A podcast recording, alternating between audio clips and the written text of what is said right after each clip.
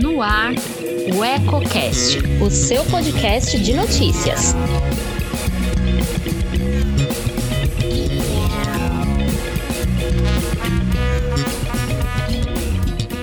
Olá, aqui é Priscila Pegatin e te convido a acompanhar agora o Eco Brasil, com as principais notícias do país e do mundo desta terça-feira, dia 14.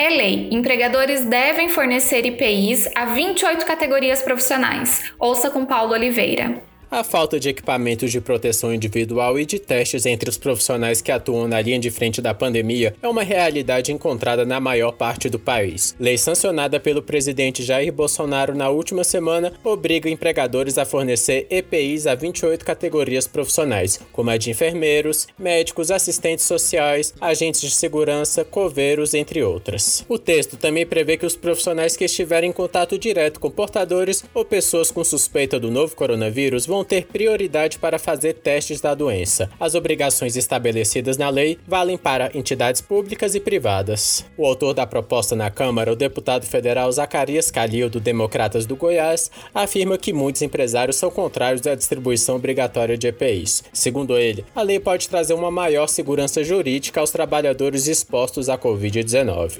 Inclusive, eu acho que vai funcionar, porque eu já recebi algumas manifestações de donos de clínicas, donos de hospitais. Ah, isso aí vai ser muito complicado para nós, obrigatoriedade, nós vamos ter que comprar isso, aquilo. Não, não. Você está protegendo o trabalhador, é o trabalhador.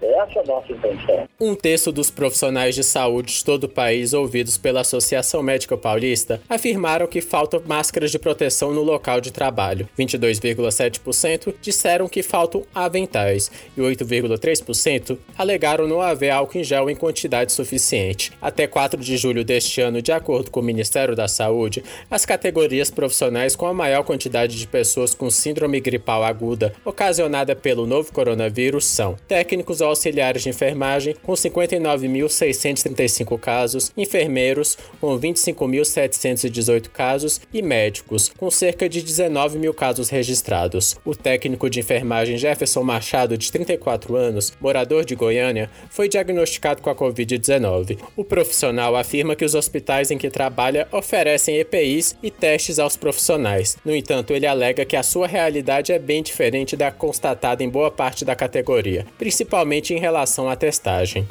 Eu tenho, né, o plano de saúde, mas os profissionais que não têm têm muita dificuldade de, de, de arcar com isso. E muitos tiveram casos suspeitos, sintomas e não tiveram condições de fazer os testes. Segundo o Ministério da Saúde, a compra de EPIs é de responsabilidade de estados e municípios. No entanto, diante da situação de emergência e de escassez destes materiais em todo o planeta, a pasta diz que vem auxiliando gestores locais na aquisição dos equipamentos. Ao todo, o órgão alega que já distribuiu mais de 163 milhões de EPIs e enviou 12,4 milhões de testes diagnósticos para a Covid-19 para todo o país, sendo 4,8 milhões de testes PCR e 7,5 milhões de testes rápidos.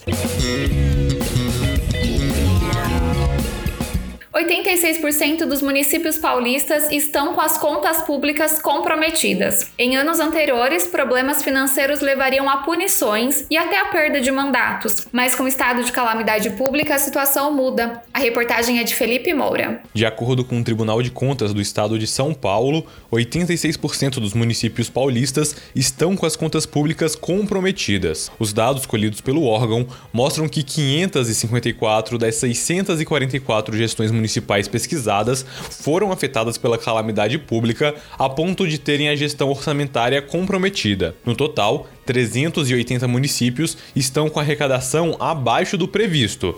325 tiveram gastos com pessoal acima do permitido pela Lei de Responsabilidade Fiscal, que é de 60% da receita corrente líquida. No final, quase todos os municípios de São Paulo receberam alguma notificação do TCSP. Foram 608 alertas sobre arrecadação, gastos excessivos com pessoal e comprometimento da gestão orçamentária. Vale ressaltar que o Congresso reconheceu em março o estado estado de calamidade pública no Brasil por conta da crise do novo coronavírus, permitindo o descumprimento das metas fiscais previstas na LRF. Se a situação tivesse ocorrido em outros anos, os gestores estariam sujeitos a responderem por crime de responsabilidade, improbidade administrativa e a sofrer punições legais, como a cassação do mandato, multas e até prisão, podendo perder os direitos políticos. Contudo, o tribunal alerta que vai continuar fiscalizando e vai elaborar um relatório das contas de 2020 para ajudar na normalização financeira dos municípios no próximo ano. Para equilibrar as contas dos comerciantes, a FEComércio São Paulo fez alguns pedidos ao Comitê Gestor do Simples Nacional. Um deles é o adiamento dos vencimentos dos tributos do imposto. Confira os detalhes com Marquesan Araújo. A Federação do Comércio de Bens, Serviços e Turismo do Estado de São Paulo acredita que a retomada econômica deve ser lenta, já que a pandemia causou retração no mercado. Nesse sentido, a entidade tem mantido contato com o poder público para expor as dificuldades do empresariado e sugerir sugerir possíveis soluções que ajudem a reduzir os prejuízos oriundos da crise, sobretudo aos pequenos e médios negócios. Dessa forma, mesmo com a retomada gradual do comércio, a federação pede que haja uma nova prorrogação para pagamentos de tributos federais, uma vez que os prazos que já tinham sido adiados no início da quarentena eram até o mês de junho. Um dos pedidos foi feito ao Comitê Gestor do Simples Nacional e tratava do adiamento dos vencimentos dos tributos do Simples Nacional, incluindo as competências relativas a junho, julho e agosto deste ano. A FEComércio SP também reiterou a necessidade de protelar os prazos para os pagamentos da contribuição do Programa de Integração Social, o PIS, da contribuição para o financiamento da Seguridade Social, COFINS, e da contribuição previdenciária patronal, CPP, de junho, julho e agosto de 2020. A federação também enviou ofício para a Confederação Nacional do Comércio de Bens, Serviços e Turismo, a CNC, sugerindo que haja uma orientação para que as demais federações façam pedidos similares. O objetivo objetivo é juntar esforços e sensibilizar o poder público sobre a necessidade que empresas estão passando neste momento. Para a FEComércio SP, isso é necessário, pois as empresas precisam desse fôlego para tentar manter o fluxo de caixa, evitar novas demissões e até o encerramento definitivo das operações. Flexibilização do distanciamento social deu fôlego para mais de um milhão de pessoas, segundo o IBGE. São profissionais que retornaram ao mercado de trabalho. Paulo Oliveira traz as informações. A flexibilização das regras do distanciamento social em algumas cidades brasileiras possibilitou o retorno de cerca de 1,3 milhões de pessoas aos postos de trabalho. Os dados fazem parte da Pesquisa Nacional por Amostra de Domicílios PNAD Covid-19, divulgada pelo IBGE. Segundo o estudo, na terceira semana de junho, o número de pessoas ocupadas que estavam temporariamente afastadas do trabalho presencial devido ao distanciamento social caiu de 12,4 milhões para 11,1 milhões, na comparação à semana imediatamente anterior.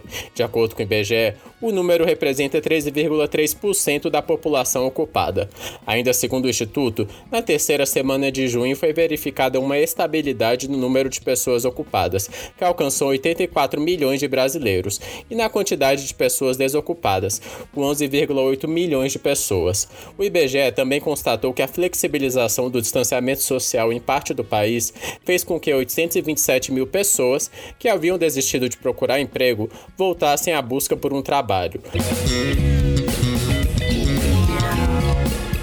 Criado em 2006, o Fundeb deve ser assunto da Câmara de Deputados nos próximos dias. A PEC deve ser votada até 31 de dezembro deste ano para não ser extinta. Quem fala sobre o assunto é Felipe Moura. A Câmara dos Deputados deve votar nesta semana a proposta que torna o Fundeb permanente. Criado em 2006, o fundo será extinto se não for votado até 31 de dezembro deste ano. Após reuniões de parlamentares com o governo na semana passada, a expectativa pela análise cresceu. De acordo com o texto, a PEC 15, 15, a participação da União no Fundeb deve aumentar. Atualmente, 90% dos recursos que abastecem o fundo vêm de estados e municípios. O restante é do governo federal. Pela proposta, o repasse federal vai aumentar gradualmente até chegar a 20% em 2026. Já no próximo ano, a participação aumentaria para 12,5%. O Fundeb atende a toda a educação básica brasileira, desde a creche até o ensino médio.